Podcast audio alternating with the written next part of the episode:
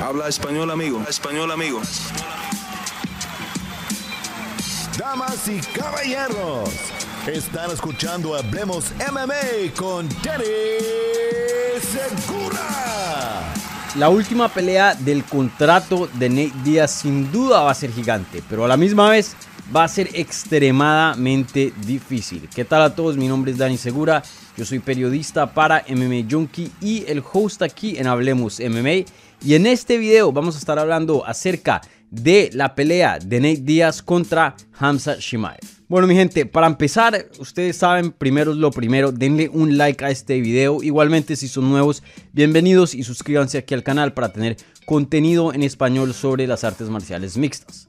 Bueno, con eso a un lado, ya hablemos de la noticia en sí, de lo que acabó de suceder eh, el martes en la tarde. Luego ya vamos a hablar sobre el análisis, sobre qué significa esta pelea. Y, más allá, mi opinión, a ver si me gusta o no, si me parece la pelea adecuada para la despedida de Nate Diaz dentro de UFC. Entonces, bueno, eh, reporta Brett Okomoro de ESPN que Nate Diaz y Hamzat Shimaev han llegado a un pacto verbal, que ya verbalmente están eh, en acorde, de acuerdo en pelear en el evento de UFC 279 el 10 de septiembre en Las Vegas. Va a ser una pelea estelar, una pelea de 5 rounds, eh, obviamente no de campeonato, y en el peso welter. Y luego, eh, a la misma vez, Ariel Helwani confirma la noticia igualmente también la confirmamos nosotros en el lado de MMA Junkie. Y también añade el dato que Nate Díaz pidió la pelea, que habló con UFC y de hecho pidió esta pelea, quería este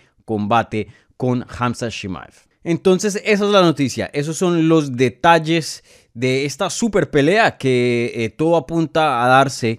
No, no hay contratos firmados, no hay nada oficial por ahora. Eh, UFC no ha anunciado nada, pero todo apunta a que esta pelea va a pasar. El campamento de Hamza Shimaev está de acuerdo. Igualmente, yo creo que la parte más difícil eh, de, de hacer de esta pelea también está de acuerdo. Y obviamente eso es el lado de Nate Díaz, que originalmente sabíamos que no quería esta pelea. Ya había mencionado que eh, veía a Hamza Shimaev como un rookie, le decía en inglés, o sea, como un principiante. Él siendo un ex retador de título de UFC, un veterano que ha estado en la compañía año tras año tras año, eh, ganador de The Ultimate Fighter, mejor dicho, ya una trayectoria larguísima. Y Hamza Shimaev, pues es alguien que literalmente eh, entró a UFC en esta nueva era de, la pandemia, ¿no? No es alguien que lleva una larga trayectoria. De hecho, apenas tiene 11 peleas como profesional. Y, bueno, aunque es una estrella muy grande, está en ascenso, sin duda es un peleador excelente. No tiene de pronto eh, el prestigio como alguien de Nate Díaz. Entonces sabíamos que Nate Díaz estaba buscando ese tipo de peleas, peleas de prestigio, eh, peleas que él había mencionado con, no sé, Tony Ferguson, Dustin Poirier, el mismo Conor McGregor, pero obviamente Conor McGregor está lesionado de, o recuperándose de una lesión eh, de su pierna, ¿no? Que estuvo una quebrada de la pierna hace un año ya atrás, el, julio del año pasado. Entonces, sabíamos que esta no era la, pelea original que Nate Díaz quería, no quería Hamzat Shimaev. Encima de eso, él no lo dice, pero estoy seguro que el campamento, el equipo de él y hasta él mismo debe pensar que, brother, esta no es una pelea favorable para mí. Y no solo no es favorable, porque de pronto eh, la pelea de Leon Edwards no me parecía que era favorable para nada para él, pero por lo menos una pelea donde no lo iban a aplastar, donde por lo menos una pelea donde llegó a una decisión, por lo menos una pelea donde él tiene algo de chance y puede ser competitiva, aunque él no sea el favorito entrando al combate. Creo que en esta ocasión con Hamza Shimaev y esta es mi opinión, vuelvo y lo digo, no, es la no he hablado con el campamento de Nate Díaz, esto no es algo que Nate Díaz me ha contado, pero tengo que pensar que el campamento de él también veía eso antes, eh, cuando decían que era una pelea que no les gustaba, porque literal no es una pelea donde le favorece, ¿no? Es alguien, Kamsa Shimaev, que es gigante, es un muy buen luchador, es joven, eh, literalmente es un contendiente al título súper legítimo. Y Nate Díaz hoy día, pues es un peleador que vende peleas, que tiene un estilo emocionante, pero eh, a pesar de tener muy, eh, muy buenas cosas eh, del lado de él que lo hacen hoy día una de las estrellas más grandes de este deporte, de todas maneras él no es un contendiente al título y creo que todos podemos estar de acuerdo. Hoy día los mejores años de Nate Díaz pues ya se le pasaron, ya creo que tiene 37 años de edad, Hamzat apenas 28, entonces sí hay una gran diferencia entre eh, las trayectorias de dónde están estos dos peleadores hoy día en sus carreras. Bueno, entonces esos son los detalles prácticamente de, toda esta situación, eh, los detalles de la noticia, los detalles de donde Nate Díaz se encontraba anteriormente eh, antes de esta noticia y por qué es que está pasando, ¿no? Porque, como dije, hace unos meses de pronto, hace unas semanas atrás, esta pelea no era factible, simplemente no estaban las cartas de Nate Díaz, no era un oponente que él consideraba seriamente y quería otras opciones, pero UFC simplemente no le presentó esas opciones. La única pelea era que le presentaban era la de Hamza Shimaev.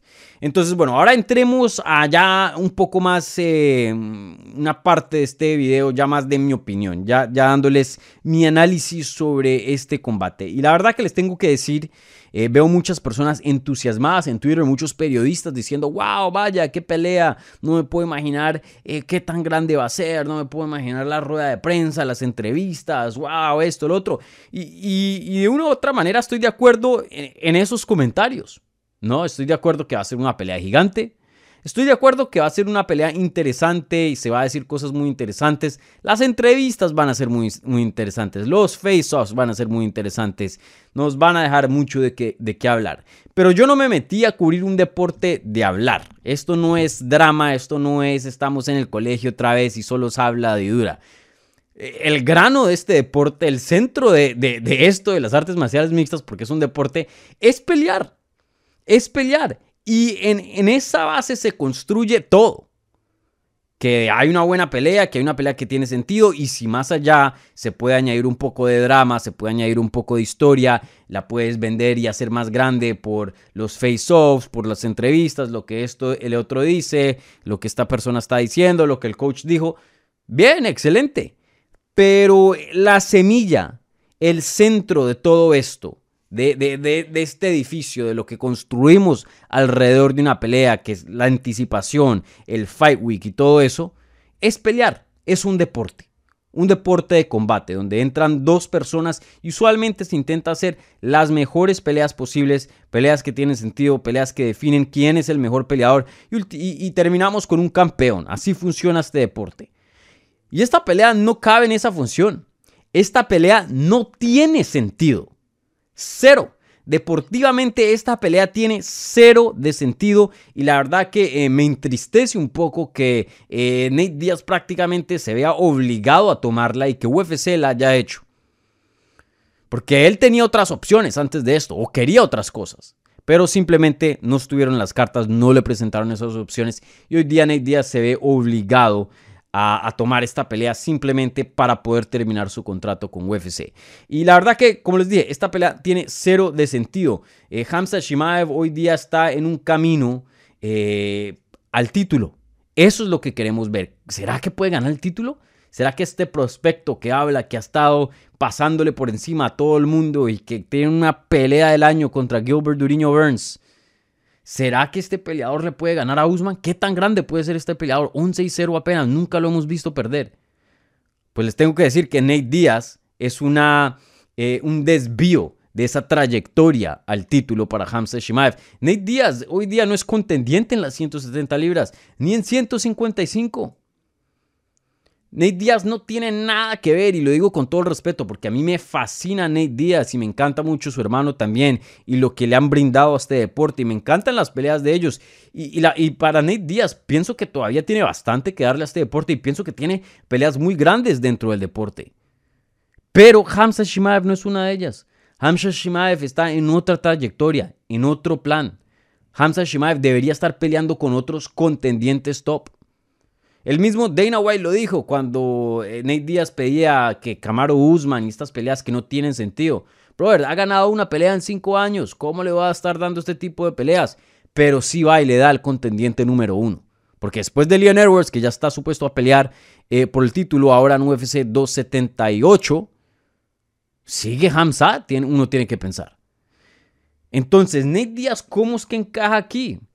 Entonces, la verdad que eh, lo único que veo que tiene sentido es que UFC quiere asegurarse de que Nate Díaz se vuelva agente libre porque él está determinado a volverse agente libre. Ya han intentado darle un nuevo contrato y no han podido porque él no quiere firmar.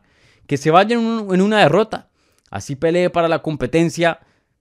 Eh, eh, el poder de estrella, em, la energía, el entusiasmo alrededor de Nate Díaz esté un poco más abajo porque viene de una derrota. Y no solo eso, estoy seguro de que Hamzat lo va a aplastar. Y ya más adelante entramos el análisis técnico en sí de esta pelea. Y la verdad va a ser muy rápido. No, no, no, no. Esto no es eh, aquí ciencia de, hablar de este, de este combate. La verdad que es una pelea muy simple que solo puede ir de una manera. Pero sí, eh, como dije, no solo asegurarse de que Nate Díaz salga con una derrota y, no pueda vender y serle competencia en, en, otra compañía o contra otro peleador a UFC, pero también, eh, como a mí mismo me había dicho Junior Dos Santos este año, cuando hizo su debut en Eagles, su primera pelea fuera de UFC, me ha dicho, yo sentí que ayudé a, ayudé a construir esta compañía, esta división, yo soy una leyenda. Pero UFC nunca me trató así, ellos siempre quisieron exprimir, esa fue la palabra, exprimir todo lo que podían de mí y ponerme contra Enganu, contra Zero Gun, contra todos los que iban en ascenso, todos los jovencitos. Eh, y, prácticamente eso es lo que está aquí pasando con Nate Díaz. UFC no le está haciendo ningún favor, no le está extendiendo la alfombra roja para que se vaya de la compañía, como la leyenda que es de la compañía. Un peleador que le trajo millones, em, pero millones de dólares a la compañía, pero millones y millones también de fans a la compañía. Y no estoy hablando que le den una pelea extremadamente fácil para asegurarse de que Nate Díaz gana. No, denle una pelea que hasta de pronto eh, entre como no favorito y por mucho. Pero por lo menos una pelea donde él pueda brindar lo mejor de él. No sé, una pelea con otro veterano, contra Tony Ferguson, contra Dustin Poirier. Ah, también Nate Díaz había mencionado a Vicente Luque. Hay opciones, pero Hamza Shimaev literalmente eh, en todas las áreas. Es el peor estilo para Nate Díaz. Entonces, eh, me entristece ver a una leyenda, alguien que ha hecho tanto para la compañía, tener este tipo de despedida, porque la verdad que eh, fuera de, competencia en cuanto a estrella, Nate Díaz no le compite a Hamza, a Hamza en ninguna otra área, solo en fama, solo en estrella.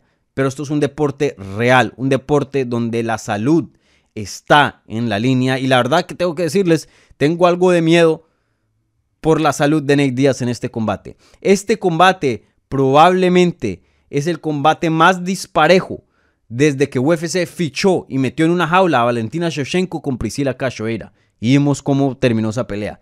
Es así de disparejo esta pelea. Si quieren ver cómo esta pelea podría ir, si quieren imaginarse, simplemente vayan y vean a Rory McDonald contra Nate Díaz en peso welter hace años. El Rory McDonald que luchaba, que usaba ground and pound. Así mismo se va a eh, ver esta pelea, pero en ese entonces Nate Díaz tenía que unos 30 años, hoy día está más cerca de 40. Y Hamzat es dos veces más grande que Roy McDonald y, mejor. O en ese tiempo por lo menos. Entonces va a ser esa misma pelea, pero multiplíquenla por 10. Se los pongo así. Vayan y vean la pelea entre eh, Nate Díaz y Masvidal de nuevo, que está gratis en YouTube. Masvidal le ganó en la lucha y en fuerza y en el grappling a Nate Díaz. Y estamos hablando de un striker que no es luchador. Miren lo que le pasó con Colby. Imagínense lo que Hamza Shimaev, alguien que es gigante, que peleaba también en 185, por Dios que le ganó en lucha a Jack Hermansen, un contendiente en las 185 libras, que es uno de los mejores grapplers de esa división. Le ganó en lucha, en una competencia de lucha. Ese peleador va a destrozar a Nate Díaz. Y ya veo periodistas entusiasmándose de esta pelea. Ya veo fans entusiasmándose de esta pelea. Que de pronto Nate Díaz, uno nunca sabe. Él puede hacer lo imposible. Pero aquí es donde se tiene que hacer la línea. Un peleador con un millaje extremadamente alto. Casi cerca a los 40. No ha peleado más de un año. Contra un monstruo invicto. una amenaza legítima al título que es gigante para la división. Esto no es para nada bueno y solo va a terminar de una manera y eso es con Nate Díaz perdiendo y de manera desastrosa. Perdón, pero toca ser realistas aquí. Entonces, eh, no me gusta para nada esta pelea. Vamos a ver, estoy seguro que, como dije, el build-up, el fight week va a ser interesante, pero creo que el resultado va a ser muy triste. Va a ser muy triste para la gente que le gusta el deporte, para la gente que tiene respeto por Nate Díaz, por el deporte, por las leyendas que han construido y, han puesto el deporte en una altura que hoy día eh, encontramos y disfrutamos. Entonces, eh, va, a ser, va a ser muy triste, pienso yo. Bueno, gente, yo sé que eh, el vibe, la energía un poco depresiva hablando acá, pero toca hablar las cosas eh, como son. Eh, la, verdad que este es un matchmaking, me parece a mí desastroso. no me gusta para nada. hasta no sé, eh, creo que en algunas comisiones de pronto ni siquiera pasarían esa pelea, no sé.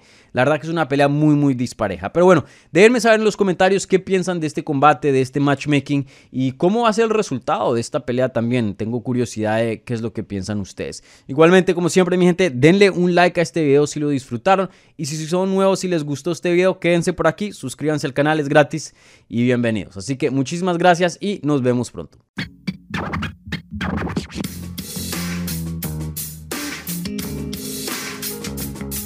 Gracias por escuchar Hablemos MMA.